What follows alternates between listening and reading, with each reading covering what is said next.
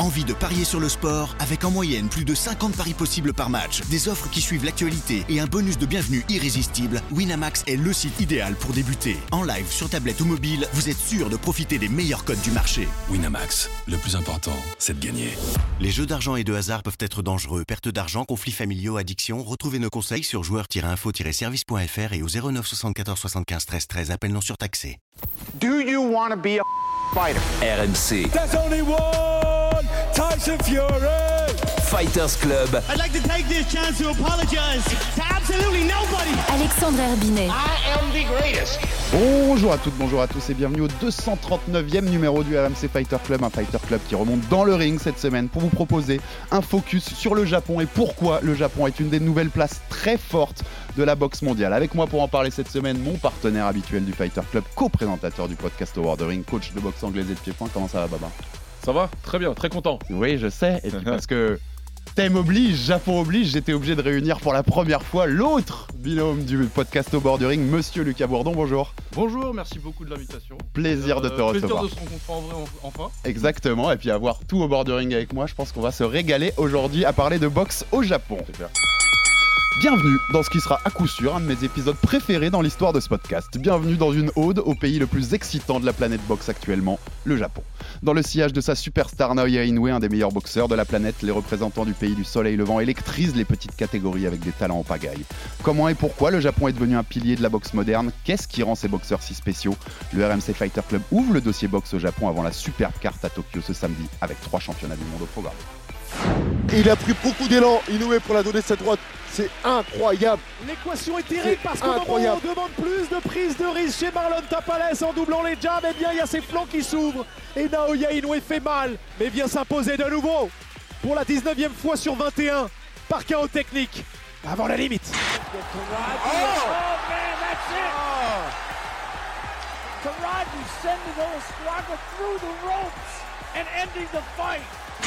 チェンジしてますよね田中キャリア初めてのダウン And a championship won for Nakatani. Oh! Oh! oh my! That was devastating! He is laid out in brutal fashion. Et merci à Max pour cette petite prod qui réunissait voilà, quelqu'un- quelques-uns des plus grands talents actuels du Japon euh, dans leur dernier combat. On a notamment le dernier, c'était Junto Nakatani, son KO de l'année contre Moloney l'an- l'an dernier. Ça permet de mettre le contexte. Pourquoi on fait cette émission, Baba et Lucas? C'est que samedi, euh, à Tokyo, on a une superbe euh, soirée pour eux, matinée pour nous euh, de boxe avec donc Junto Nakatani, toujours invaincu, qui monte chez les coqs, conquérir une troisième catégorie. Il sera face au champion WBC Alexandro Santiago. On a Kosei Tanaka qui va tenter de devenir le troisième japonais à être sacré dans quatre catégories face à Christian Bassaswega pour le titre WBO vacant des super mouches et Takom- Takuma Inoue, frère de Naoya, petit frère, qui défend pour la première fois sa ceinture WBA des coqs face à un ancien champion du monde des super mouches, Gerwin Ankajas. Et petite cerise sur le gâteau, je serai aux commentaires, Baba, tu vois. Donc, Ouais. euh, je pense qu'on est parti pour 3h30 de propagande de boxe japonaise. Si vous suivez cette sur RMC Sport samedi matin, soyez prêts. Euh, donc voilà pour le contexte. Euh, rapidos aussi, 7 champions du monde dans la boxe actuellement au Japon. Euh, je vous les détaille rapidement les frères Yuda et Jinjiro Shigeoka chez les Pai, Kenshiro Teraji, champion unifié chez les Mimouches, Segei Yuri Akwai chez les Mouches, Kazuto Yoka chez les Super Mouches, Takuma Inoue chez les Coqs, on vient d'en parler, et Naoya, le champion incontesté et unifié chez les Super Coqs. Ils sont 7 pour l'instant, ils pourraient être 9 après, euh, avec samedi, puisqu'il y en a deux qui pourraient récupérer une ceinture. Euh, déjà, messieurs, avant de, de focus sur la boxe, je voulais qu'on ouvre globalement sur le Japon, parce que le Japon, c'est juste un pays historique pour les sports de combat. Là, on parle euh, du pays créateur de beaucoup de sports de combat. Même pour ceux qui suivent beaucoup le MMA en suivant le Fighter Club, le jiu-jitsu brésilien, ça vient quand même du judo japonais euh, qui a été un- importé euh, via la famille Gracie. Euh, Il y a aussi beaucoup de pieds-points, c'est pour ça que aussi j'aime bien vous avoir aujourd'hui pour ça au, au Japon. Qu'est-ce qui fait qu'on aime le Japon dans les sports de combat, messieurs? Je vais commencer par une question très très large. Lucas, il est invité, il vient, il vient de loin, à tout seigneur, tout honneur. Eh ben, il y a un style déjà, euh, dans, en général, dans les sports de combat japonais, surtout en pied-point et en boxe, il y a généralement une boxe plutôt offensive. C'est pas parce que ça veut pas dire que les, que les Japonais euh, font juste la bagarre euh, en baissant les poings, mais il y a quand même toujours, en général, sur euh, la plupart des combattants, un style qui est plutôt offensif et qui plaît, en général. Et puis, ouais, culturellement, c'est quand même un. tu, tu parlais du MMA, il y a ça le, le jiu-jitsu brésilien dérive du judo. Mais le MMA, euh, les premières organisations de MMA, euh, le Shooto, c'est en 84 avant, euh, avant, Avant l'UFC. l'UFC, bien sûr, bien sûr, bien sûr. Et euh, petite, pour ceux qui voient en vidéo, je, je laisse sur le pull, j'étais obligé aujourd'hui. Ouais. Mais je sais qu'on partage ça, Baba, et sans doute Mm. toi aussi, Lucas. Le Pride reste pour nous la meilleure organisation de MMA qui existait, pas la plus grande. Ouais. C'est un, tu vois, c'est un peu comme on disait quand on avait le débat sur le GOAT Defender, Ouais. euh, Baba. C'est la meilleure à nos yeux, pas la plus Ouais. grande. La plus grande, c'est l'UFC pour tout ce qu'ils ont réussi, Oui, voilà. l'implantation mondiale. Mais, mais ça reste la meilleure. En pied-point aussi, hein, Baba, c'est un, c'est un endroit où on a toujours eu de beaucoup, beaucoup de beaux combats et de beaux combattants. Bien sûr, de toute façon, ça vient de là, l'amour. euh, moi, l'amour, en tout cas, de- du, du- sport de combat japonais, il vient de là, même si, euh, comme beaucoup de, jeunes Français, j'ai commencé par faire du judo à l'école, parce que c'était implanté euh, dans toutes les écoles euh, primaires de France quasiment. C'est mon premier contact un petit peu avec le Japon. Et puis, puis bien plus tard, on a quand même un mec qui a, décidé de. qui voulait savoir qui est le meilleur combattant de, de- sport debout en striking. Voilà, il avait des karatékas, il y avait des, des, nakmoe, il y avait des, des kickboxers, etc. Il s'est dit attends, il faut que je fasse un sport qui ramène tout le monde au milieu. Et on va voir, vraiment, on va, on va découvrir qui est le meilleur combattant. C'est pour ça qu'il invente le K1 et puis, euh, et puis tout, ce qui, tout ce qui en découle avec et qui a une grosse importance dans l'histoire des sports de combat au Japon. Donc, euh, comme le dit Lucas, il y, y a toute cette partie vraiment euh, boxe offensive. Quand tu regardes un combat au Japon, c'est très rare. J'ai pas souvenir de m'ennuyer en regardant un, un combat, en tout cas euh, entre japonais. C'est très, très, très rare.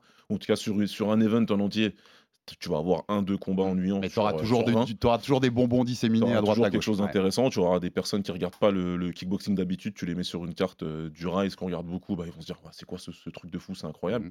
Et puis après, derrière, tu as le Pride qui a été vraiment l'apogée. On a eu euh, des, des événements incroyables, on a eu des, des événements dans des stades qui ont été remplis, des ambiances de ouf, des- du show. Il y a le show, ce qui, ce qui est intéressant. Pour moi, la grosse différence, justement, euh, c'est que le Pride, ben, chaque event, tu peux le situer.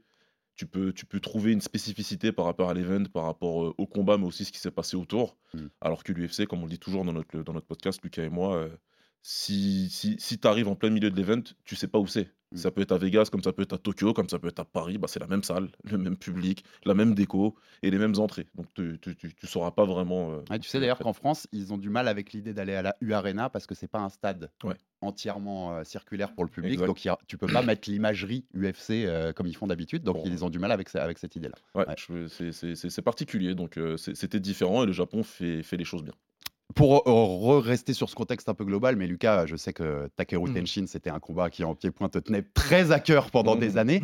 Et il faut expliquer aux gens à quel point ça, ça remplit les salles. C'était au Tokyo Dome. C'était au Tokyo Dome, mais c'était la... 55-60 000 personnes et ça remplit la salle en un claquement de doigts. Pour un Oui, combat de pied-point. et puis euh, même la boxe n'est pas revenue au Tokyo Dome depuis très longtemps aussi. Tyson Buster Douglas, Tyson, Buster 90, Douglas, et elle revient pour Naoya Inoue, Louis. Neri le 6 mai. Donc euh, ouais, euh, Takeru, euh, Takeru Tenshin, euh, au niveau d'importance, c'est le premier sport de combat au Tokyo Dome depuis ça.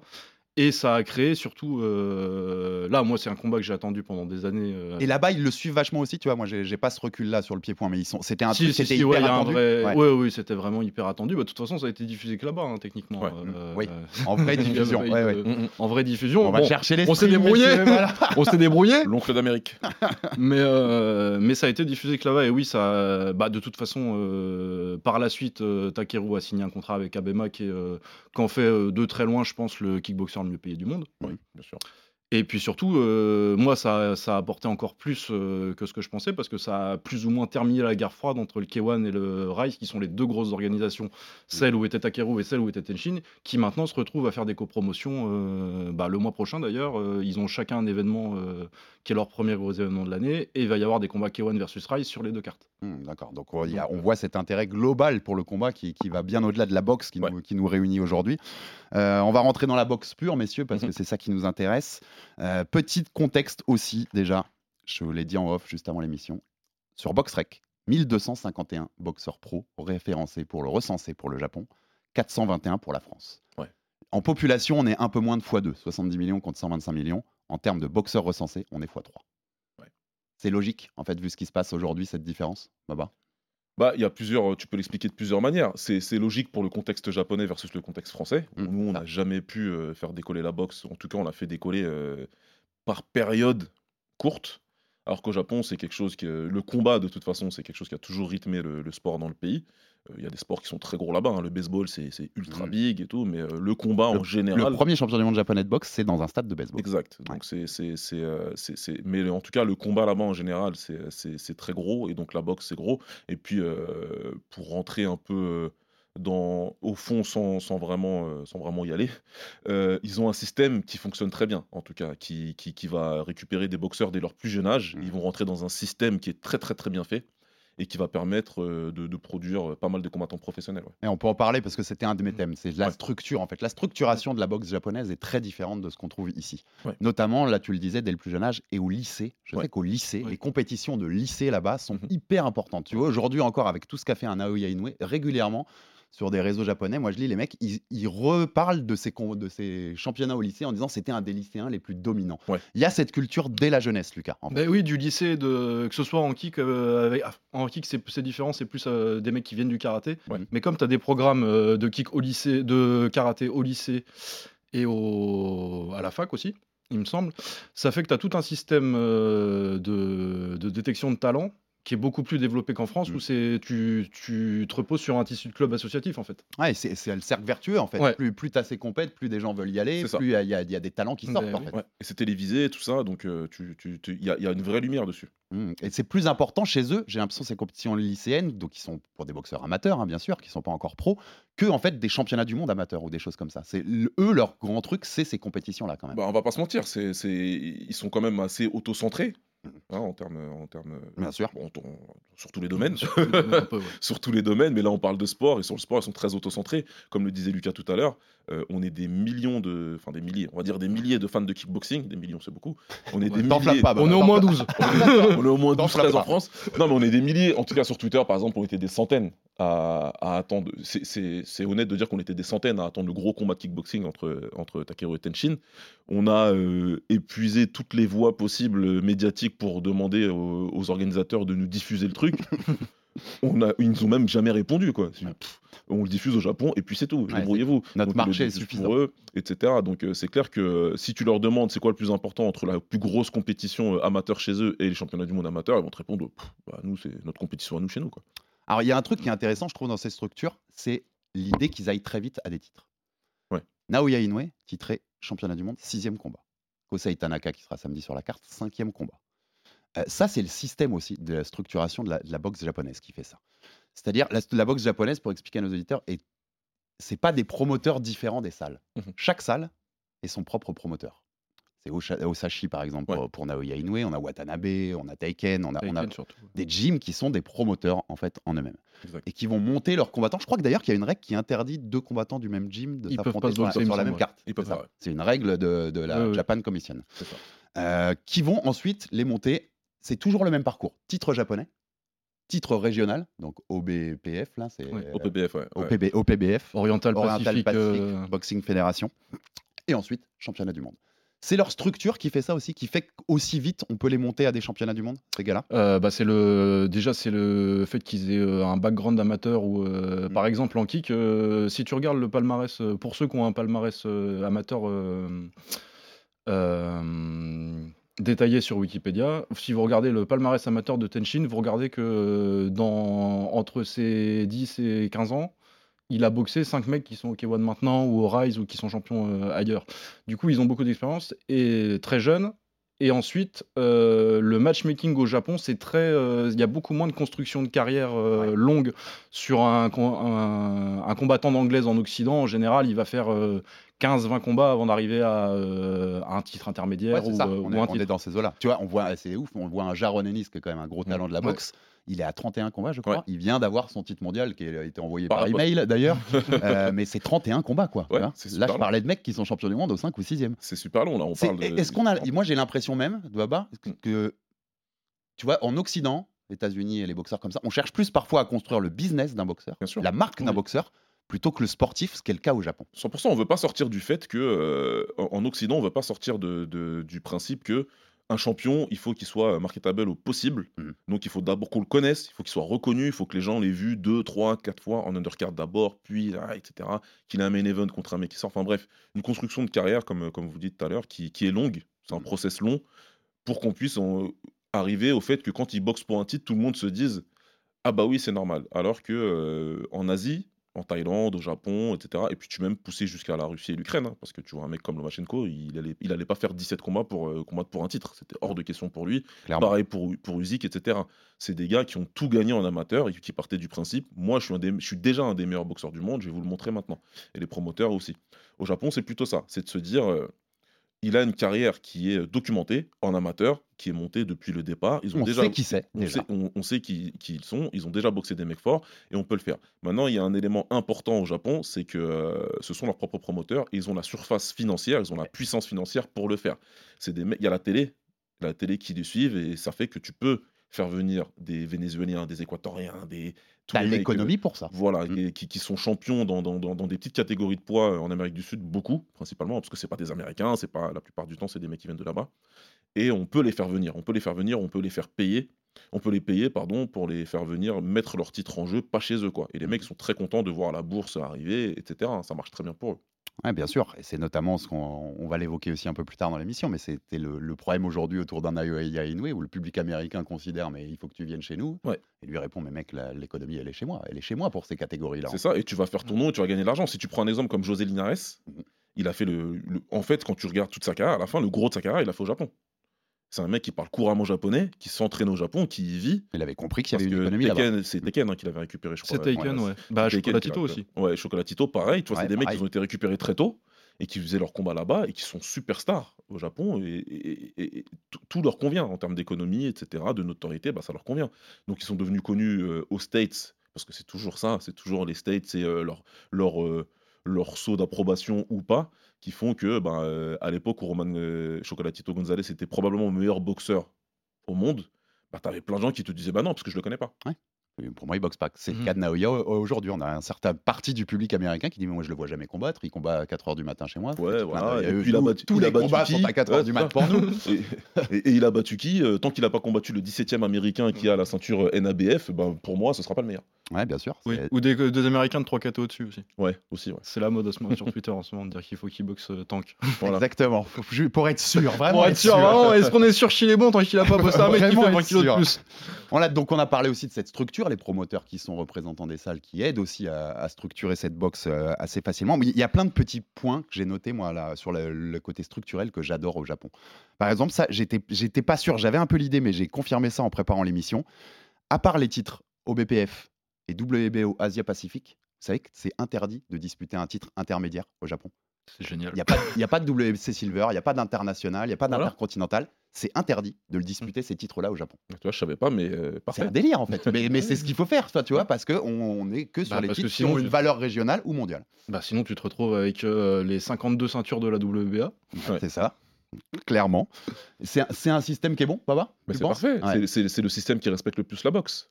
Euh, c'est vraiment la, la, plus- le- la- la preuve la plus éclatante que la boxe est beaucoup plus un business qu'autre chose. C'est le nombre de ceintures WBC ou WBA ridicules où la WBC ils inventent une ceinture dès qu'il y a un combat un petit peu qui, qui Mhm. sort de l'ordinaire. Euh, on a des WBC euh, Azteca, euh, Ultra, euh, Waterpoint, je sais pas quoi.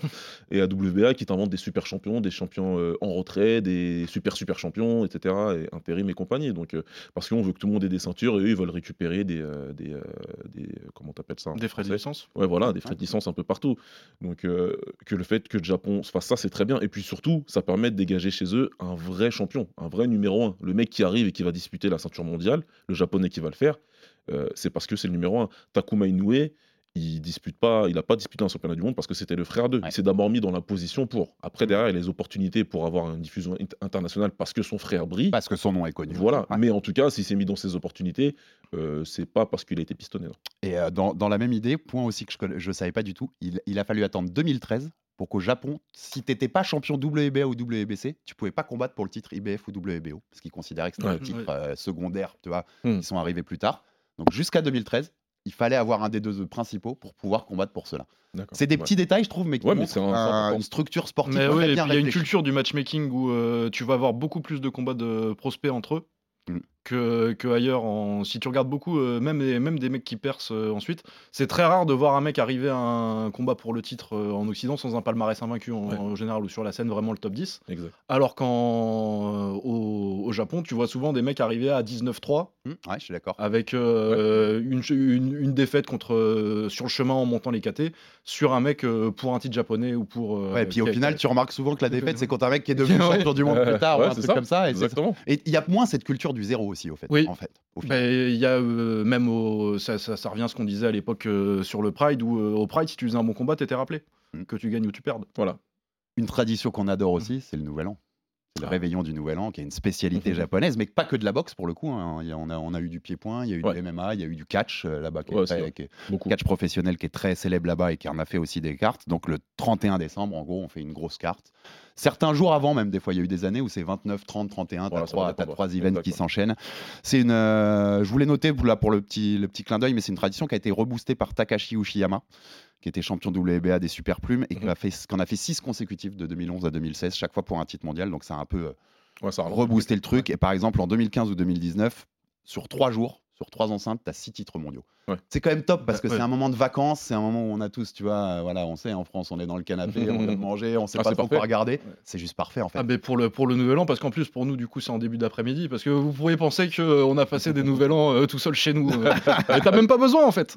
c'est ça. C'est le matin. C'est le matin. C'est le matin et puis après tu vas tu vas fêter le nouvel an. Non c'est génial que ce soit en MMA, en kick ou en souvent, souvent maintenant d'ailleurs c'est MMA et kick euh, au même endroit avec le ouais. Mais euh, ou en anglaise ouais c'est vrai on a eu un Rising Bellator aussi, je crois, le- une carte commune. C'était pas un Je 31 pense- décembre Si, Oui, c'était un un 31 31 décembre. euh, 31, l'année dernière ou l'année d'avant il me semble. Ouais, ouais, ouais. C'est euh, ouais, c'est un truc. Franchement, Baba, moi, ça me donne même envie d'y aller un jour. De me faire un 31 décembre au Japon euh, avec une grosse carte, quoi. C'est toujours euh, sur le papier, sur le tapis, j'espère. Ouais, ouais, carrément. Et c'est pas forcé d'ailleurs qu'on note bien tout de suite, c'est parce que ça, c'est une légende aussi. Toutes les grandes stars japonaises ne font pas forcément le 31. Non. Naoya Inoue et Kenshiro Teraji Non. n'ont jamais combattu un 31 décembre. Non, non, j'en avais parlé moi avec un pote euh, japonais qui suit les- le, le- le kick depuis très longtemps aussi. Et euh, justement, le fait, le retour un peu en force de l'anglaise euh, sur ces dates-là, c'était euh, un peu aussi de dire, ils avaient vraiment laissé la place au MMA et au kickboxing. C'était vraiment des cartes qu'on retrouvait que dans ces sports-là.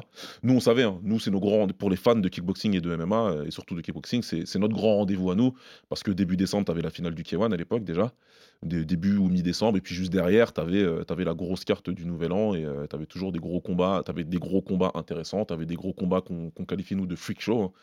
Où t'avais, il te faisait, il t'opposait deux mecs un peu. C'était très souvent Bob Sap. C'était très souvent Bob Sap contre Qui, qui quelqu'un. résume bien le mot, les mots freak show, hein, on est d'accord. Voilà, avec, avec, avec des sumotori qui venaient en kickboxing euh, se faire arracher et puis tout ça quoi. Donc euh, d'ailleurs le, le combat le plus légendaire de ces dernières années, un Bob Sap contre Osunarashi, si vous l'avez pas vu.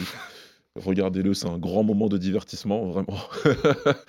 et, euh, et voilà, quoi. Donc, c'est vrai que l'anglaise a voulu récupérer un petit peu aussi la main sur cette date-là. Et de la même manière que Canelo a récupéré Cinco de Mayo, eux se sont dit Attends, c'est une grosse date, tout le monde Il regarde. n'y a personne en face au final, Donc, on est euh, il, ouais. faut, il faut récupérer, c'est ce qu'ils ont fait, c'est pas mal. Mais comme tu l'as dit, en plus, c'est pas spécialement l'apanage des grosses stars du Japon.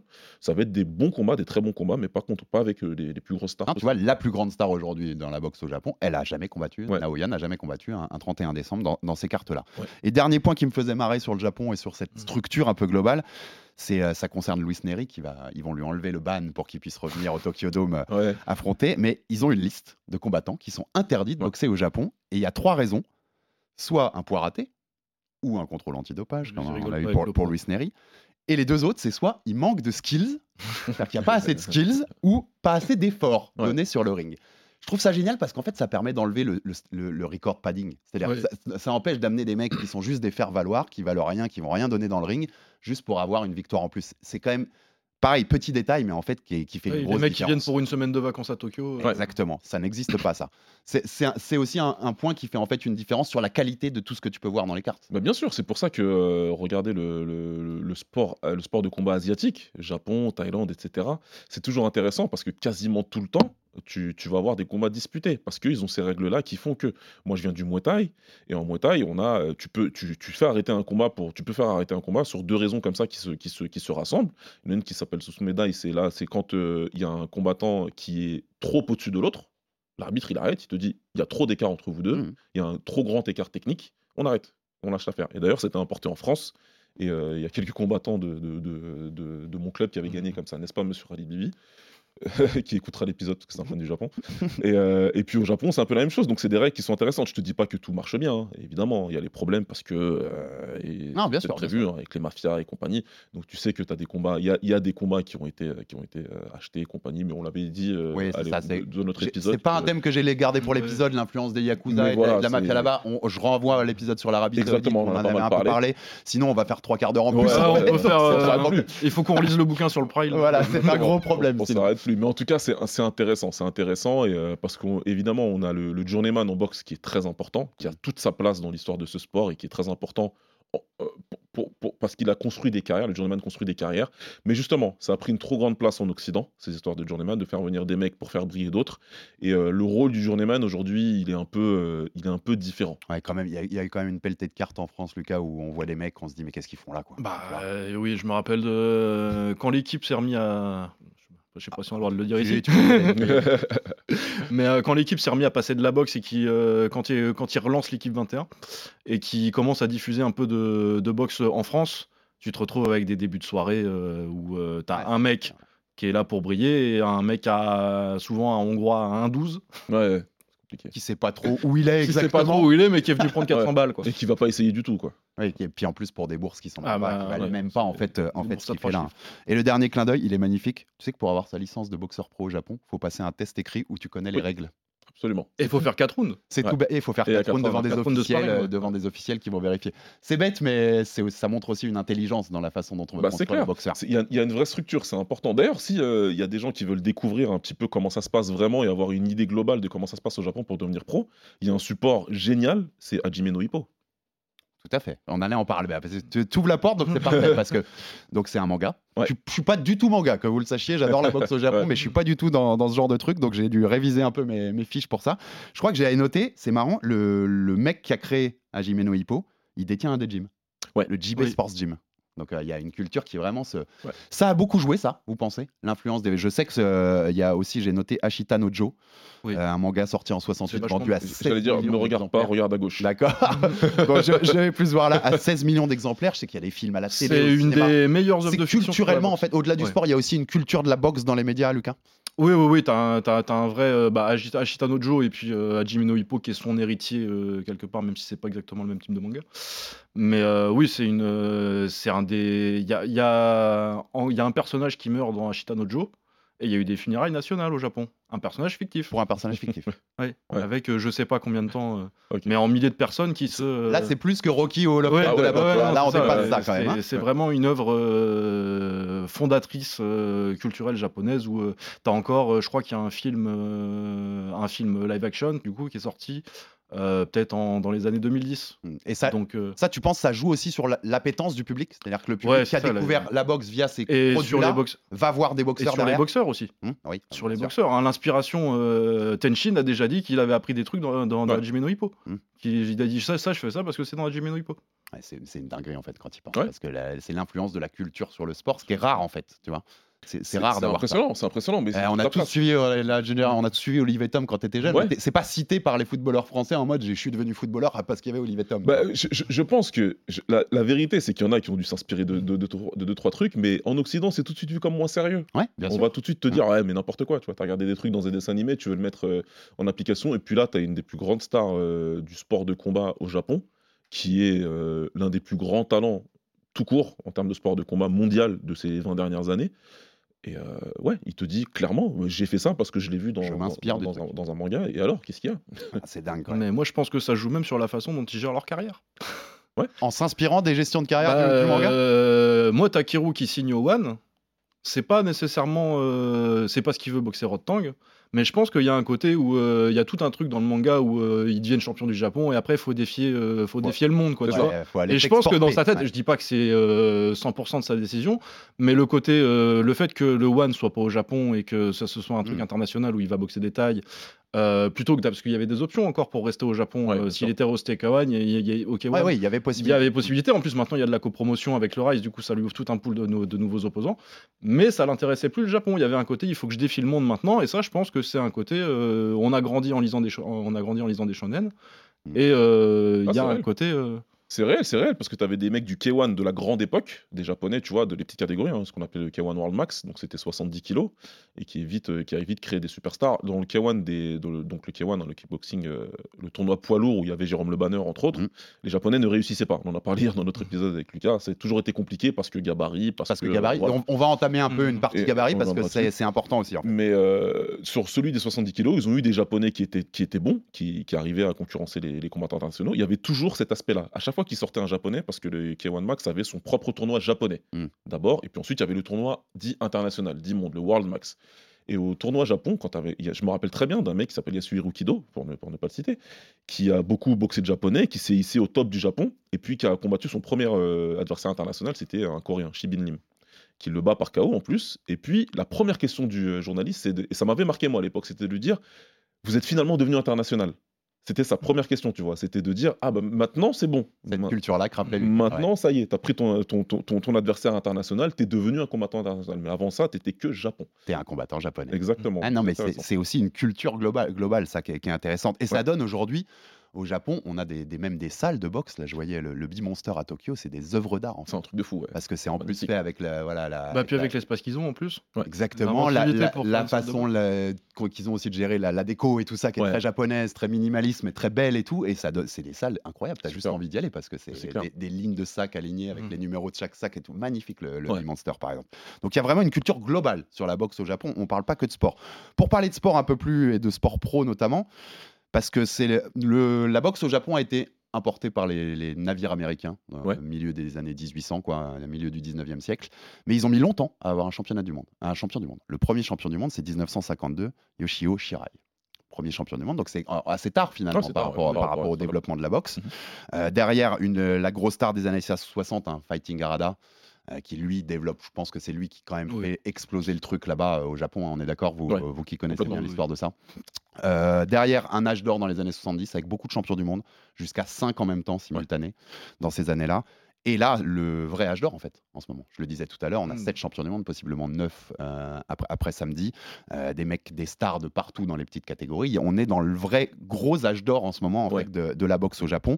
Et il y a eu au total, pour le contexte historique, une nouvelle fois, un peu moins de 90 champions du monde dans l'histoire du Japon, euh, dont 18 champions The Ring, donc la célèbre, euh, Ouais. la, la plus légitime, parce que c'est un peu le linéaire, le champion qui a battu le champion.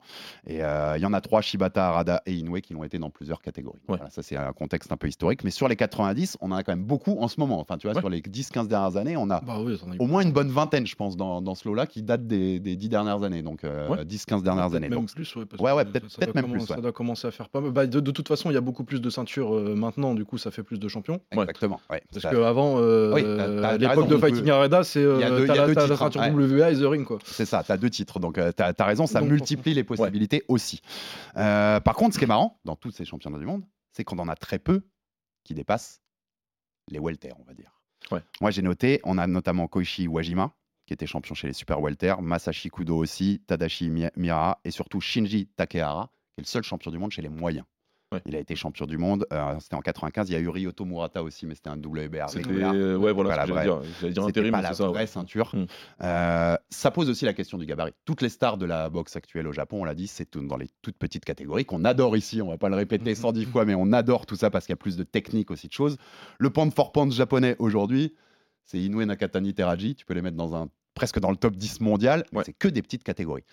On explique ça par le gabarit, messieurs qui connaissaient un peu le Japon. En fait, c'est une question. On trouve pas les gros gabarits au Japon. On est d'accord? Bah, Très peu, pas, beaucoup y moins. en a pas, y en Moi, une anecdote pour dire, les morphotypes, ça existe les morphotypes régionaux. Euh, Oui. déjà dit ici, ma, ma, femme est colombienne. Mhm. Quand je vais en Colombie, on galère à trouver des chaussures à ma taille.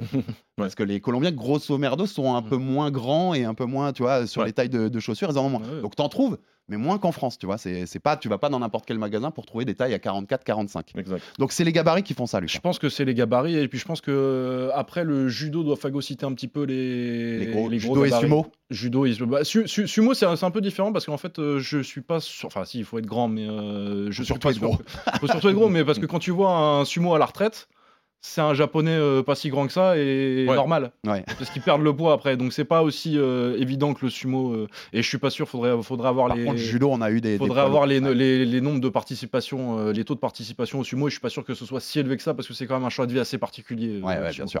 Donc euh, je suis pas sûr que ça, ça phagocyte. Mais par contre, c'est vrai que la plupart des athlètes, tous les athlètes sport de combat euh, euh, au-dessus des, au-dessus de 80 kilos que j'ai vu au Japon, c'était des judokas.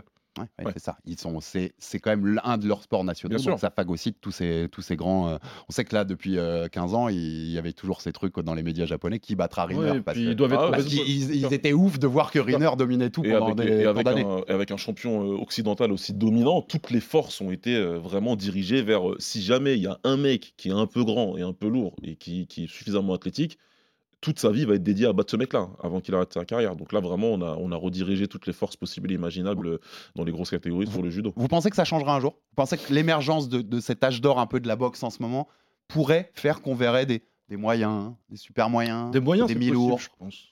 Des moyens, je pense que c'est possible parce que c'est, ça fait 70 kilos, euh, ils en sortent en, Ouais, ils en sortent en en a c'est pas, c'est pas, en c'est fait. pas, c'est pas, c'est pas impossible. Par contre, Au-dessus, des- j'ai, Au-dessus, des doutes parce que je pense que je parlais du judo, mais je peux, en général, les joueurs de baseball, ils sont assez grands aussi. Tu Ouais. vois, genre Shohei Otani, quand je pense à un athlète euh, assez grand, il doit faire euh, bien son mètre 80 et ses Mhm. 80-85 kilos. euh, joueur de baseball, pour ceux qui connaîtraient pas Shohei Otani. Et euh, je pense que du coup, peut-être que les grands aussi se retrouvent au baseball, qui est quand même leur sport principal. Ouais, c'est ça. Moi, je pense que même si on, a, on est dans l'âge d'or actuellement et que ça incite forcément plus de, plus, de, plus de gars à faire de la boxe, je pense aussi qu'on a un bon historique de 40 ans là, de, de, de sport de combat japonais et c'est c'est la norme. C'est la norme qui a été établie, où c'est les, les petites catégories, c'est pour eux. Et, euh, et les, petits euh, gabarits vont se tourner voilà, naturellement vers la boxe. aller, vont vont aller vers d'autres choses, comme le baseball ou le judo, comme je pense que, je pense, pour moi, je pense que ça va rester comme ça. Peut-être ouais, jusqu'à 70 kilos, parce qu'il y a un peu plus maintenant de combattants à 70 kilos. Parce que même en kickboxing, hein, c'était c'était Mm. c'était pas légion, tu vois. Des mecs qui arrivaient à se hisser au haut niveau, vraiment, c'était pas légion, alors qu'ils avaient la plus grande organisation possible à ce poids-là. Euh, donc ouais, je pense que ça ira pas plus haut que ça. Et même, même dans ces poids-là, j'en vois pas spécialement beaucoup arriver. Il faut il faut qu'il y ait des Inoue euh, un peu plus gros Mmh. qui arrivent dans le futur et qui arrivent une fois et qui arrivent à, à monter euh, de KT un peu plus haut parce qu'Inoue ça va s'arrêter bientôt. Oui, ça va-. Dans l'interview à The Ring récente, il dit que ça va s'arrêter sans doute en featherweight, en fait, dans la catégorie Mmh, bah, d'au-dessus, ce parce qu'il veut que ce soit naturellement avec son corps et il dit Je pense pas que j'arriverai. Bah, il en est à à combien? superplume, en fait. À 5 KT là du coup Parce qu'il en a sauté. Ouais, il en a sauté il en a donc sau- ce serait sa sauté sixième en, featherweight. Ce serait sa sixième s'il va chez les Ouais, bah, ça va, c'est bien. Et sur ces 90 pour le clin d'œil sur ces 90 à peu près champions du monde, c'est marrant, c'est y a eu, on a deux frères en ce moment, les Shigeoka chez les pailles, et on a eu même trois frères, les Kameda, qui étaient Aussi, oui, du monde en même temps, euh, dans différentes catégories, mais voilà, c'est c'est une affaire de famille aussi en boxe euh, au Japon, puisque même là, on a vu les frères euh, Inoue en ce moment, avec Ouais. le papa Shingo qui les, qui les a préparés. Il y a beaucoup d'histoires de famille dans la boxe et au Japon, au Japon également. Il y a beaucoup de fratries en sport de combat japonais quand même. Il y en a vraiment beaucoup. Il y en a vraiment Une beaucoup. Une fois, que as- une fois que le grand frère part, ils y vont tous. Euh, quoi, non, mais t'as bah, Ifumi Abe et sa sœur qui sont. euh, je me, excusez-moi, je me rappelle plus du prénom de sa sœur. Mais euh, qui sont champions olympiques de judo. Ouais. Euh, je vais même pas me mettre à citer toutes les paires en kickboxing. On en a même qui se sont boxés en finale du K1. Deux fois. Deux fois, ouais. C'est bien déjà, ils se boxent. C'est des bien, fois, ouais, ouais, ils fois, se en boxent, famille, ouais. Les Ouais, Shigeoka, ouais. ils ont déjà dit il n'y aura pas non, mais d'unification. Euh, en Occident, t'as des mecs qui se boxent pas parce qu'ils ont fait trois sparring euh, il y a deux ans. bon, euh, vrai. Ou parce que Là, ils boxent sur souvent. Instagram. C'est devenu très Où ils habitent mais- euh, la même ville, ou, ouais, tu vois, ouais, je suis d'accord, ils ont le même boulanger, non, c'est pas possible, on peut pas. enfer. Mais, euh, Après, je comprends que on- j'oblige pas les gens à boxer leur Non, Je comprends, moi je boxe pas. Non, le frère, non, bien sûr que non. Là, en plus, euh, il faut, enfin, euh, si vous voulez, on vous remettra euh, sur nos réseaux, Lucas et moi, le- les, les deux combats dont on parle en kickboxing. Un qui a eu lieu en finale du- d'un tournoi du K1, et puis comme c'était pas suffisant, ils ont fait une revanche derrière pour le titre du K1, tu vois, carrément. Donc, ils se sont préparés chacun dans leur Et ils coin. s'envoient, j'ai pas vu ces combats, je, je suis honnête, hein, ils s'envoient dans la tête, les mecs? Ah, le premier, c'est une guerre. Euh, euh, Pire que tout, j'ai euh, j'ai- j'ai- j'ai vu des. J'ai j'ai jamais vu ça. Le premier, c'est une guerre pas possible, et le deuxième, ça termine par un chaos. Ah, le dîner d'après, le dîner. Il y a les parents, Ah, le- les les- parents. avec les gros plans sur les, les sur gros la, plans sur sur les les parents parents, qui sont effondrés dans le public. C'est horrible. c'est terrible. Non, ça, nous, ouais, moi je partage Lucas, jamais Ouais. j'affronte mon Et même nous, on était investis dans le truc en mode oh là là, tu sais, le, le cœur qui bat à 1000 à l'heure, mais comment ils font ça Enfin bref. Donc, ouais, ouais, on vous le partagera parce que c'est intéressant, mais euh, encore une fois, ça dénote la différence de culture. Ouais. Ouais, bien sûr. Donc on vous disait, hein, dans les, on pourrait mettre le top 3 pound for pound aujourd'hui euh, japonais, on pourrait le mettre dans le top 10 mondial. Euh, Qu'est-ce qui fait, messieurs, la force des combattants japonais aujourd'hui en boxe? Qu'est-ce qui fait leur... Moi j'ai l'impression que c'est quand même un mélange de ce que tu disais tout à l'heure, Lucas. Ils, ils sont de plus en plus, je les trouve de plus en plus agressifs d'ailleurs, avec le Ouais. temps, un peu plus de- vers un style mexicano-japonais, un peu bizarre. Mhm.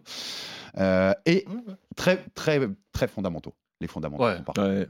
Euh, tu tu t'es pas d'accord avec ce que je dis, t'y vas, Lucas. Ouais, N'hésite pas, n'hésite surtout Non, pas. c'est c'est la comparaison euh, Mexique, je trouve que c'est pas. Non, pas comparaison, je dirais un ouais, mix un peu bizarre. pas, Ouais. ouais, c'est- dans l'attitude peut-être, dans Oui, le corpus ça. technique, je suis Non, pas non, tout c'est- à fait C'était d'accord. plus dans l'attitude et dans la façon Ouais, dans, l'agressivité, dans, dans le fait que ce soit une boxe agressive, je suis d'accord. Dans le corpus technique, je trouve que c'est la, boxe mexicaine, c'est quand même un peu plus particulier, beaucoup de travail au corps et tout, et beaucoup. euh, ça peut parce que tu peux être un, boxeur comme Nakatani par exemple, il est très agressif, mais c'est pas nécessairement en mettant la pression et en étant toujours vers l'avant. Mm.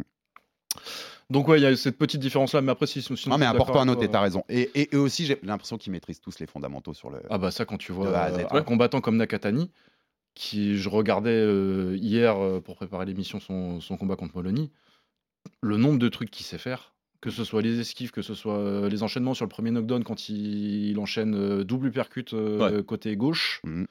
Il part pour le troisième et il se rend compte que il est trop baissé, il aura Oui. pas la distance, il repart avec le, une droite, euh, une gauche par-dessus et un uppercut euh, droit qui, qui, qui met le knockdown, c'est une- c'est un, un enchaînement de niveau technique. L'adaptation pendant ton enchaînement Ouais. de te dire ah j'allais envoyer le troisième mais il faut que il faut que je change parce que ça passera pas la distance à changer c'est un niveau technique exceptionnel et ces esquives elles sont incroyables C'est. C'est les, boxeurs qu'on veut montrer dans une école de boxe, Baba. J'ai Ouais, l'impression- moi, je me souviens d'un- papier sur Inoue dans The Ring en 2019, Ouais. où je veux pas dire de bêtises, mais je crois que c'était Ben Davison, qui est le coach de Anthony Joshua et euh, ancien coach de Tyson Fury, qui disait si je dois montrer un boxeur dans, dans, ma- dans mes cours pour les gamins, je mets une cassette de Naoya. Bien sûr, parce que c'est les fondamentaux, c'est parfait. Les fondamentaux de la boxe sont respectés. On est toujours bien sur les appuis. Ça frappe. euh, ça travaille de façon, euh, de façon régulière, constante. Euh, la pression euh, éduquée qu'ils arrivent à mettre, tu vois, c'est vraiment des, des- quand tu quand ils sont des pressure fighters, ils le font vraiment en respectant la boxe au pied de la lettre, tu vois, pas en fonçant, pas en faisant n'importe quoi. Donc, euh, donc vraiment, ouais, si tu veux le montrer à quelqu'un qui commence, c'est ce qu'il faut montrer. Maintenant, moi, je pense que la différence principale, pourquoi ils sont si forts dans les petites KT, bon, dans les KT où ils sont en tout cas, pourquoi ils sont si forts et qui montrent une vraie différence avec, euh, avec les autres, avec les autres nations. Je pense qu'aujourd'hui, par exemple, dans ces catégories, dans ces KT-là, nous, on peut pas rivaliser. On n'est même pas dans la conversation. euh, dans- euh, je parle, je parle de la France.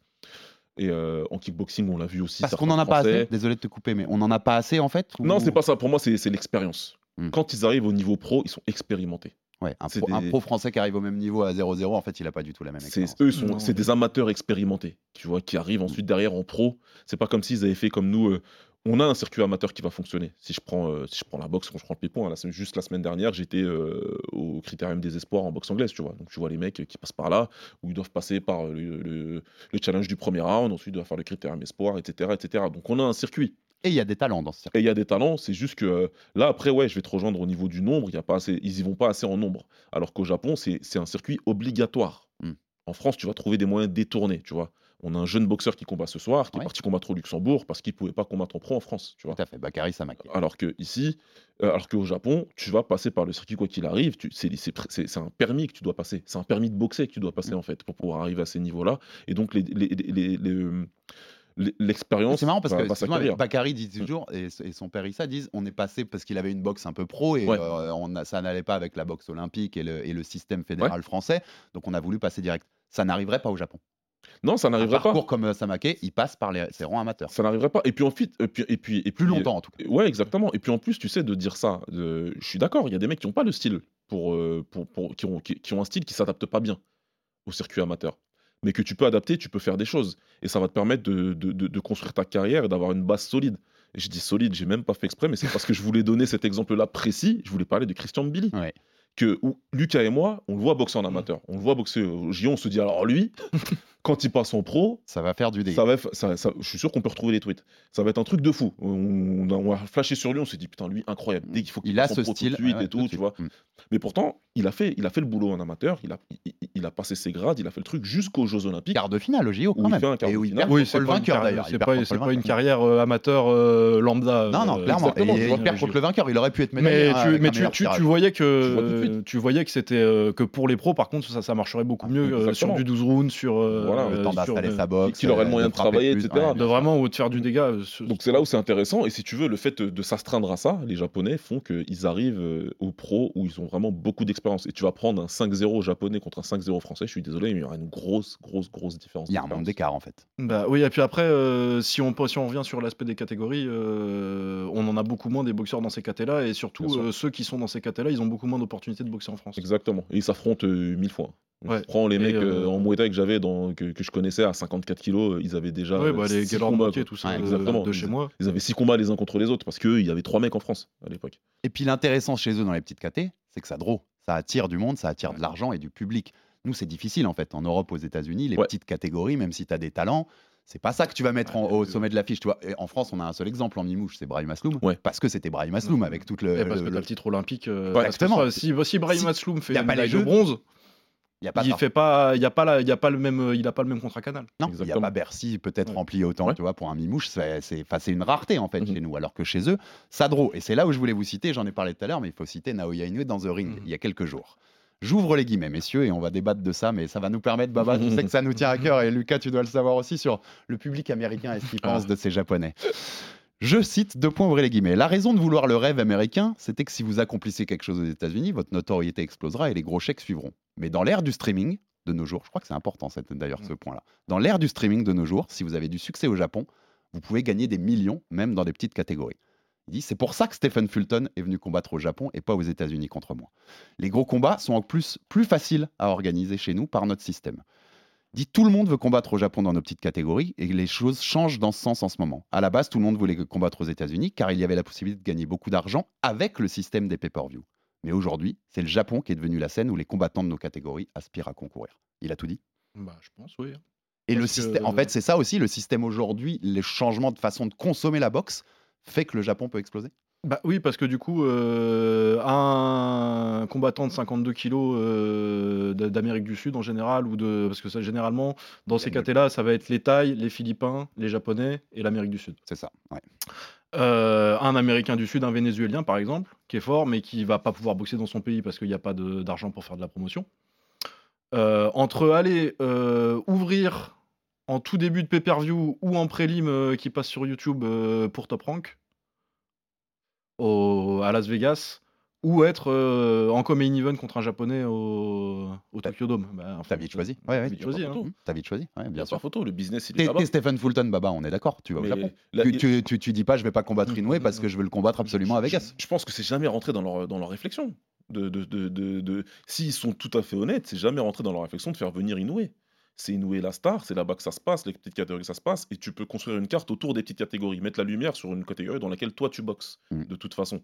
Et pourquoi pas aussi euh, repérer ton futur adversaire, pourquoi pas euh, on te fait revenir pour un common event pour un autre japonais qui est en train de monter. Euh, Inoue, faut qu'il.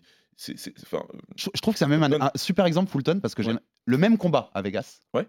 Il n'y a pas autant de lumière sur ce mais il y combat. a zéro lumière. Parce que les Américains, même les Américains, tu voyais sur les réseaux ce jour-là, ils se, le- ils se sont levés hyper tôt pour voir Ouais. l'Américain qui allait enfin essayer de détrôner Inoue, tu vois, et avec ce- cette Non, mystique en de lui va Ouais, le t'as un faire, tu vois. T'as un côté, ils sont pas. euh, C'était pas un samedi soir normal, quoi. Ah non, ouais, non. exactement. Tu, vois ce que je veux dire Ce truc de ah, on est intéressé par ça, ce truc-là ouais. qui se passe à l'autre bout du monde là. C'est ça, et puis euh, c'est de façon exotique. C'est toujours pris de Mmh. façon exotique. Et quand tu les parles, t'as l'impression qu'ils vont regarder Frank Dux euh, faire le comité, je sais pas où. Non, mais c'est un truc de fou. Alors qu'on parle d'un d'un boxeur de chez eux qui est ultra talentueux, parce que Stephen Fulton Bien est sûr. ultra talentueux, c'est un, un vrai bon boxeur qui est parti prendre un mec plus fort que lui, c'est comme ça, ça arrive. Mais euh, il est parti le faire chez lui et c'était normal, c'était le sens de l'histoire. Sauf que euh, pour eux, c'est beaucoup, tr- c'est encore beaucoup trop compliqué euh, de l'admettre. Et on l'a dit dans notre épisode, et je l'ai dit, et j'ai eu des commentaires par rapport à ça, donc je vais le redire, parce que c'est toujours bien de souligner quand on- pense qu'on dit quelque chose qui est vrai. Je pense que je dis quelque chose qui est vrai. Le, le streaming, les autres moyens de diffusion de ces combats-là et de ces catégories-là font que ça rend la boxe à tout le monde, au reste du monde. Et on n'est plus obligé d'être à la merci de euh, Bob Arum qui se dit je vais mettre le petit combat parce que lui je l'ai signé, Mm. mais je vais le mettre en ouverture. Euh, et je sais même pas si ce sera télévisé. On sait pas. Que là, bah, la télé japonaise, ils vont tout téléviser Bah, de A à Z. De A à Z, du début de la carte, du prospect au, au championnat du euh, monde. la boxe aux États-Unis, elle est pas si en forme que ça, en vrai. hein. Non, bah non. Showtime, Euh, Il y a HBO et Showtime qui Bah, sont, sont qui plus là, sont ils sont bons, partis. euh, Qu'est-ce qu'on fait Équipe Et, prend- euh, reste ESPN, quoi. Pour résumer ça, Lucas, Naoya, s'il combat plus jamais de sa vie aux États-Unis, il a combattu trois fois déjà, dont deux fois dans la bulle euh, sanitaire, sanitaire à l'époque du Covid. Ça restera quand même une méga star et ça restera un all-time great de la boxe. Ça, bah, oui, ça change rien. Ça où il change rien, hein. on est d'accord. Malgré ce que disent nos amis fans américains, ça changera rien. Ah, ça changera rien. De toute façon, il, il est champion dans quoi euh, Quatre catégories maintenant 4 KT, ouais. Sur- étalé sur euh, étalé sur 5 ou 6 catégories du coup parce qu'il en a sauté. Euh, oui, alors euh, il a boxé qu'un Américain, un seul américain du coup que Fulton. Mm. Bah, Ouais. Euh, y a pas, y a... Moi, je l'ai suivi la carrière de, de, de. À, un moment, à aucun moment, il y avait un Américain euh, dans ses KT, dans, Ouais. les, dans les qui boxaient au même poids que lui, qui me faisait me dire euh, Ah, lui, il faut absolument qu'il boxe, sinon, c'est pas, pas le boxeur qui, qui prétend être. Contrairement à Stéphane US qui veulent voir contre Tank, donc 3 KT au-dessus. Parce que si- s'il n'y a pas ça, on ne sait pas ce qu'il vaut en fait, ce petit japonais. C'est quand même spécial. hein. C'est particulier, et puis c'est-. Toutes les petites KT, c'est comme ça. Lomachenko, il- quand il arrive, il- les gens ils réécrivent l'histoire, ou ils font semblant, ou beaucoup ont dû supprimer leur tweet.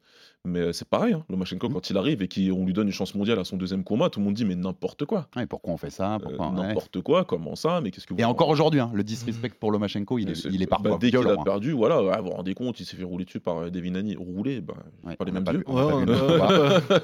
On n'a pas C'est- vu le même C'est- combat. Dans mon souvenir, ça se joue un, un round et c'est parce qu'il démarre un peu trop tard, notre ami euh, Vassil. Mais, euh, mais bon, euh, on, va, pas refaire l'histoire, c'est juste pour dire en tout cas que bah, c'est toujours comme ça, mais ça change. Ça change. Ils sont, ils- par la force des choses, ils vont devoir regarder ailleurs et beaucoup euh, vers le Middle East et ils n'ont pas trop le choix. On renvoie une nouvelle fois à notre épisode précédent sur l'Arabie Saoudite. Et deux dernières questions pour vous, c'est plus des, sais, des clichés qu'on a sur le Japon et je voulais voir ce que vous en pensiez de ces clichés-là et s'ils sont réels, vous, vous qui connaissez bien via le pied-point, la boxe et, tous les autres sports de combat. On dit toujours, le public c'est quand même un peu terne, c'est pas très bruyant. Moi, je suis pas d'accord. Ouais, moi non, je suis pas, je suis pas hyper d'accord non plus. Allez-y.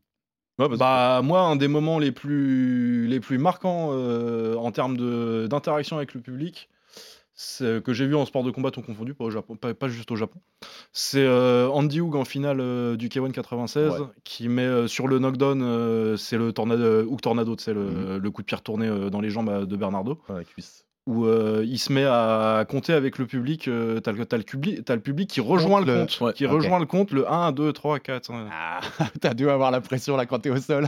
C'est, c'est... Et oui, et euh, il fait, c'est, une fin de film. À la fin, il saute comme ça avec euh, Ouais. pose de victoire. C'est, c'est une fin de film le truc. Et euh, oui, c'est un, un public un peu plus calme qui va pas huer, euh, Mm. mais c'est faux de dire qu'il s'enflamme pas. En fait, c'est plus euh, respectueux. Oui, ouais, en termes de respect. Les histoires de Bass Rutten qui te racontent, oui, moi je mettais mon coach au, fond, au fond de la salle parce qu'il avait pas le droit de coacher et je l'entendais quand même. oui, ça arrive parce que tu boxais au pancras dans les années 90 Bah oui, et que c'est pas le Tokyo Dome, quoi. Mm. Mais oui, c'est un- c'est une foule un peu plus calme en termes de, de huée, peut-être sur un combat standard. Mais quand ça s'enflamme, une foule japonaise, c'est comme n'importe quelle. ça gueule pareil que- qu'une qu'une Et même sur des, j'ai- sur des combats, même en boxe, sans pour japonais ou japonais, tu vois, entre japonais, des fois ça, Ah ouais, ouais, ça y va, sûr, quoi, ça y va sûr, fort. Ça hein. s'enflamme, ça y va, tu les entends. C'est juste qu'ils sont beaucoup plus, euh, ils sont, ils sont, ils sont plus respectueux de certaines phases du combat. Tu vois, sur la phase d'observation, par exemple, bah, ça va moins siffler. Moi, il y a un truc qui m'a toujours marqué sur les cartes de Vegas, c'est que limite les débuts de combat, si tu tends l'oreille, tu peux entendre des conversations des, des gens dans le public. Ils Mm. parlent, ils parlent, ils se retournent, ils machin. Tu sais, la manière de, de Et consommer. très souvent le cas, parenthèse, très souvent le cas aussi à l'UFC. Tant que t'es pas au co-main ou main event à. Vegas, t'as l'impression que De- t'es dans Oh, un. bah, Moi, ça m'a frappé, mais, mais, quoi. mais- mes, mes années aux States, ce qui m'a le plus marqué, c'est la manière de consommer le sport. Vraiment, c'est de se dire, euh, c'est un divertissement que je consomme quand j'ai envie, et je vais consommer les minutes que j'ai envie. Tu vas regarder un match de basket au Madison Square Garden, tu as l'impression qu'il se passe plus de choses dans les coursives Mhm. que, que, que, que dans, que dans les gradins. Euh, le baseball, ça se consomme comment bah, Devant le stade, où tu as tous les mecs qui font leur barbac, etc. Et tu- euh, j'ai demandé à un mec, mes profs, vous n'allez pas dedans? Il m'a dit, mais pourquoi faire? Quel intérêt? Il m'a dit, tout se passe ici, pourquoi tu veux rentrer dans le stade en fait? Dit, Parce que j'ai payé ma place. parce que- cette- je suis même, français. même au foot américain, t'as cette tradition Ouais, sur les parkings, là, le tailgate, euh, exactement. C'est assez particulier. Et au Japon, par contre, on vient pour consommer, on, est, on, on vient pour regarder ce qu'on est venu regarder. Mm. Et tu as beaucoup de gens qui connaissent ce qu'ils sont venus regarder. Et euh, donc, ouais, ils vont être assez. euh, tu vas avoir une certaine tension dans la salle quand c'est un gros combat. Putain, le Tenshin Takeru, après les entrées, la tension, le- tu peux la couper. Ouais, ouais. Tu, tu- avant que le combat commence, tu on est tous, tu vois, dans notre télé, on est tous comme ça. Mais tu la On- sens dans la salle. Lucas et moi, on se parle plus. De toute façon, je crois qu'on s'est pas parlé pendant une heure. Mais tu la sens, ouais, tu la et sens puis dans la salle, c'est la même chose. C'est, Mais tu euh, qu'ils sont là. t'as- Ouh là là, comment ça va se passer? Qui- Et puis au premier knockdown, tout le monde se réveille. Waouh Et ça crie, etc. Et, c'est la même chose. Mais on Et peut, puis, on le citait, hein, le Inoue Fulton, regarde-le. Ouais. Il y a une sacrée ambiance. Il y a une ambiance, a une ambiance de feu. Et puis pareil, juste, il y a un truc que moi, des fois, j'aime bien me refaire sur YouTube. Tu regardes certains gros combats du Pride. Tu prends le combat entre, entre Crocop et Fedor. Tu vois le- le- le- le- le- le- la réaction du public à, à l'entrée de Crocop et à l'entrée de Fedor. Alors que Fedor, son entrée, elle est hyper solennelle, tu vois.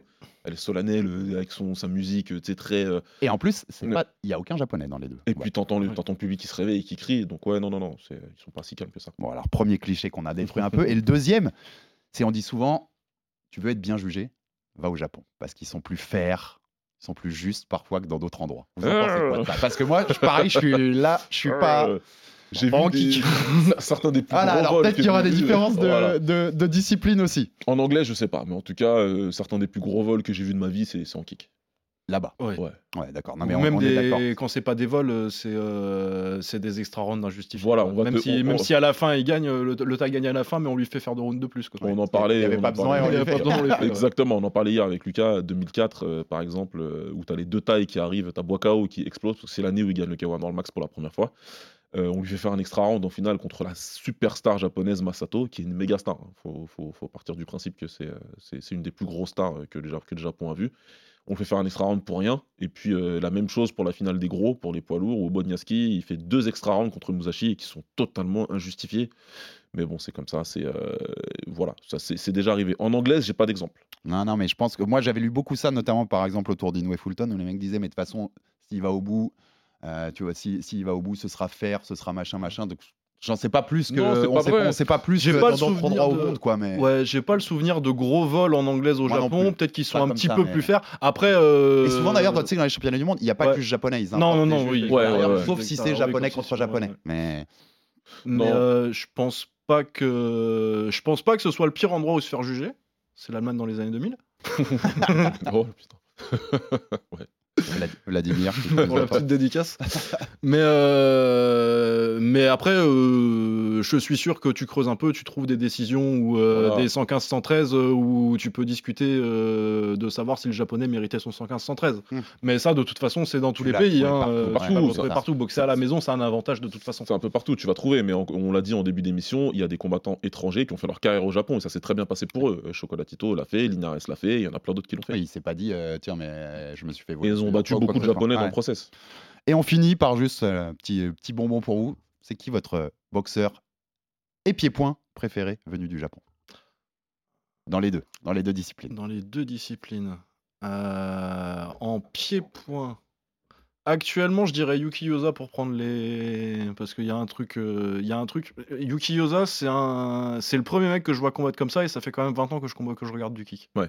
Donc il y Quand a un même. côté inédit, sinon Takeru, parce que. euh, c'est- et puis en anglaise. Bah, J'aime beaucoup Inoue, mais ça fait un peu. Ouais, bah, c'est- pas assez hipster, faut que j'en trouve un autre. Exactement, faut aller plus loin. Bah, Fighting Arada, j'aime beaucoup, euh, si vraiment à l'ancienne. Les combats contre, contre Eder Joffrey, par exemple. Ouais, grave, les deux, J'a- euh, J'adore Eder ouais. Joffrey La, aussi. qui la est- revanche à ouais. Tokyo devant 15 000 Ouais, ouais, personnes, c'est exactement, ça qui fait magnifique. exploser la boxe Ouais, au Japon. C'est une exactement. des raisons, hein, Ouais, non, c'est ce vraiment. combat-là. Et après, euh, Uchiyama, j'aimais bien. Même s'il a fait très mal à un de mes boxeurs taille préférés, euh, Jump Tong, quand il est venu le chercher en anglais, ça a duré deux rounds. Ouais, ça, ça, ça a été un état. Mais ouais, euh, et euh, comment il s'appelait euh, Akira Yaegashi aussi. Ouais. Mhm. Qui avait boxé, euh, il a boxé Chocolatito, il me semble, mais qui Ouais. était champion. euh, il était sur la fin quand il boxe Chocolatito, il a plus ou moins sa carrière finie par. euh, ça aussi, euh, cette époque-là, euh, donc ouais, les années. Euh, 2005 à 2015, tu vois, euh, de- c'est c'est à peu près cette époque-là où je découvre la, la boxe japonaise, les frères Kameda aussi. Ouais, bah moi Mais, je euh, découvre sur la fin de cette période-là Ouais. avec Inoue. Enfin, pour le coup, moi je suis. Bah, quand je ça a commencé à être diffusé, euh, à être plus accessible, parce Ouais, qu'il y a c'est aussi ça. Exactement. Parce que euh, certes, c'était diffusé au Japon, mais l'explosion de YouTube en 2005, ça a changé. Ça a fait, euh, par exemple, sans YouTube en 2005, euh, Monchipour contre euh, Samsak, Ouais. et jamais combat, combat de l'année. Et je suis complètement d'accord parce que moi je, moi je l'ai vu la première fois que je découvre Inoue c'est contre euh, Ouais. et c'est via YouTube. Enfin, jamais j'aurais vu ces combats. Jamais en fait, tu m'aurais- dix ans avant, j'aurais peut-être mis Ah, pas. plusieurs années avant de, de voir le cum Ouais. parce que c'est Ouais. juste pas Ah, c'est euh, c'est juste pas disponible quoi. Baba, de ton côté Non, en anglais, je vais pas mentir, c'est Inoue.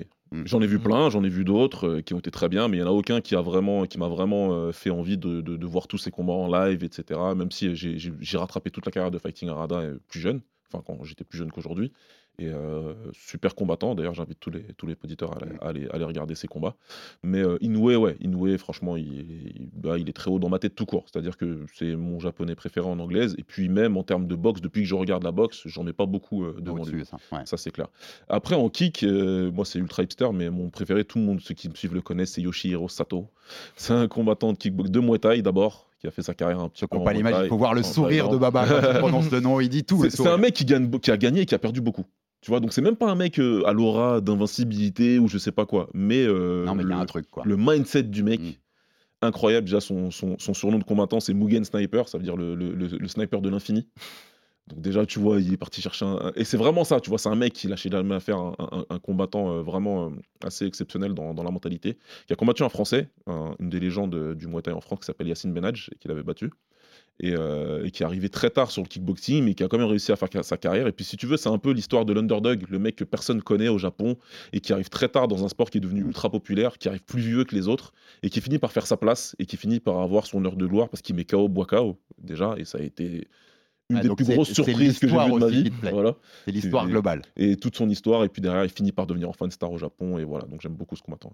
Ok, bon, moi je vais pas faire semblant de plus connaître le pied-point que je le connais, donc je vais pas aller dans, dans- dans des choix ou dans des trucs comme ça, donc je vais rester sur la boxe anglaise, bien sûr. Ouais. Vous savez qu'Inoue c'est chouchou depuis très longtemps, et actuellement, il faut regarder Junto Nakatani, Kenshiro Teraji. Je pense que Ouais, ouais. on n'est pas déçu si on regarde des, des combats de ces deux-là, et puis le Jingiro Shigeoka, Ouais. tu sais que j'adore le, Super, le- le je sais, petit ouais. poids paille. Je sais, je faut que je le- regarde plus. sais les, coups au fort, corps, tu vas, les Ouais. coups au corps, tu vas, tu vas adorer. hein. Et puis Arada, pareil, moi j'ai rattrapé parce que je te dis, j'ai- Bah, c'est avec Inoue que j'ai euh, commencé, donc on a, de toute façon on n'était Mhm. pas nés. On façon, on pas même si on est vieux, pas, on n'est pas pas si vieux exactement. Mais à aller découvrir ça parce que les combats sont aujourd'hui disponibles, enfin on peut en trouver en tout cas. Ouais, et puis Ouais, un et, euh, c'est Kazuto Yoka aujourd'hui aussi. Ouais, Kazuto Yoka, bien j'aime bien. sûr. Ouais. Euh, Tanaka qui sera sur la carte aussi. Euh, Il y, a- y a beaucoup, Il y beaucoup. en a beaucoup, il y en a beaucoup à regarder. Euh. C'était cool d'avoir fait ce petit Ouais, panorama du Japon et de, no- de no- voilà, de notre amour pour euh, la boxe japonaise et boxe au-delà de l'anglaise. D'ailleurs, vous avez pu le voir dans ce, dans ce podcast. Merci, messieurs de bord du ring. Retrouvez tout ça. Je le dirai jamais assez, mais c'est dans les originaux podcasts en Mhm. France sur les sports de combat au bord du ring. C'est des fois des discussions de 3 heures. Ouais. Et ça va vous passionner si vous adorez le combat. T'as vu que j'ai eu tous les OG maintenant. J'ai eu vous deux, Yes, Samir et Omar. c'est clair, c'est clair. C'est bon, ma C'est la même galaxie, tout ça. à RMC Sport. C'est bon, les gars. Donc, merci pour la présence et euh, j'invite tous les auditeurs à aller vous découvrir sur Au bord du ring. Merci beaucoup. Euh, Rendez-vous samedi hein, pour cette carte avec Junto Nakatani, Kosei Tanaka et Takuma Inoue, le petit frère de Naoya. Ce sera sur RMC Sport à partir de 10h. Ouais. Abonnez-vous sur toutes les plateformes pour rater aucun épisode du Fighter Club. Envoyez-nous des commentaires, des pouces bleus, ça fait toujours avancer le bousin. Et à très vite pour un numéro, numéro du RMC Fighter Club. Salut Lucas, salut Baba. Salut, Ciao, ciao. Salut, merci. RMC Fighters Club. Envie de parier sur le sport avec en moyenne plus de 50 paris possibles par match, des offres qui suivent l'actualité et un bonus de bienvenue irrésistible, Winamax est le site idéal pour débuter. En live, sur tablette ou mobile, vous êtes sûr de profiter des meilleurs codes du marché. Winamax, le plus important, c'est de gagner. Les jeux d'argent et de hasard peuvent être dangereux. Perte d'argent, conflits familiaux, addiction. Retrouvez nos conseils sur joueurs-info-service.fr et au 09 74 75 13 13. Appel non surtaxé.